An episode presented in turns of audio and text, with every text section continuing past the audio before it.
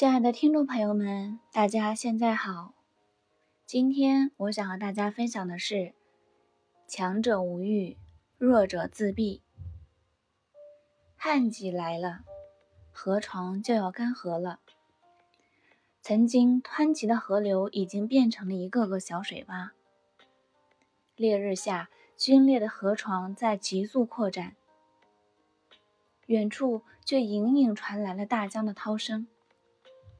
鱼儿们从一个水洼跳到另一个水洼，奔涛声而去。还有多远呢？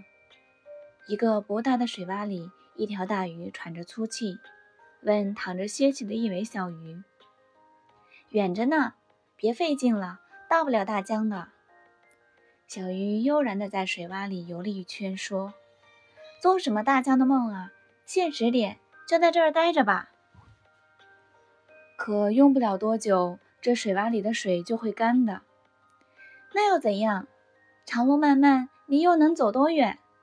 离大江五十步和离大江一百步又有什么区别呢？结局都是一样的，要看结局，懂吗？即便真的到不了大江，只要我已经尽力了，也不后悔。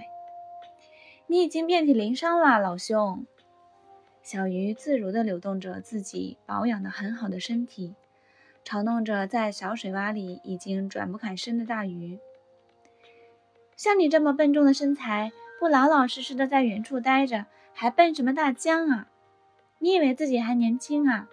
就算真的有鱼能到达大江，也轮不到你。小鱼戳到了大鱼的痛处，他望着小鱼说。真的很羡慕你们有如此娇小的身材，在越来越浅的水洼里，只有你们才能自如的呼吸。可是再苦再难，我们大鱼也得朝前奔啊！我们也得把握自己的命运。大鱼说完，一个纵身跳入了下一个水洼。他听见了小鱼抑制不住的笑声。他知道自己的动作很笨拙。他看见自己的鱼鳞又脱落了几片，而肚皮已渗出斑斑血迹。但他对自己说：“此时此刻，除了向前，已别无选择。”水洼的面积越来越小，大鱼知道前面的路将越发的艰难。他已经很难再喝到水了。偶尔滋润甘醇，是用自己的眼泪。沿途，他看见大片大片的鱼变成了鱼干，其中有许多是比他灵活得多的小鱼。每一个水洼里都躺着懒得再动的伙伴，他们大口大口地喘着粗气，对大鱼说：“别跳了，省点力气吧，没用的。”而大鱼却分明听见了越来越近的涛声。坚持，他对自己说：“唯有坚持，才有希望。”不知跳了多久，大鱼终于看见了大江的波涛。可是他的体力已经在长途跋涉中消耗殆尽。通向大江的路上，最后的一个水洼也干涸了。虽然只有一步之遥，可大鱼想，他是到不了大江了。就在这时，他听见了水声，接着便看见一股小小的水流缓缓流来。这是行将干涸的河床在这个夏季最后的一股水流吧？大鱼抓住了这个机会，在水流的帮助下，一鼓作气奔向大江。而那些留在水洼里的鱼儿，却只是让这股水流稍稍往前带出了一步，一小步而已。大江离他们依旧遥不可及，而干旱却以无法阻挡的步伐占领了这片土地。在这个世界上，只有强者才能掌握自己的命运，就像故事中的大鱼一样。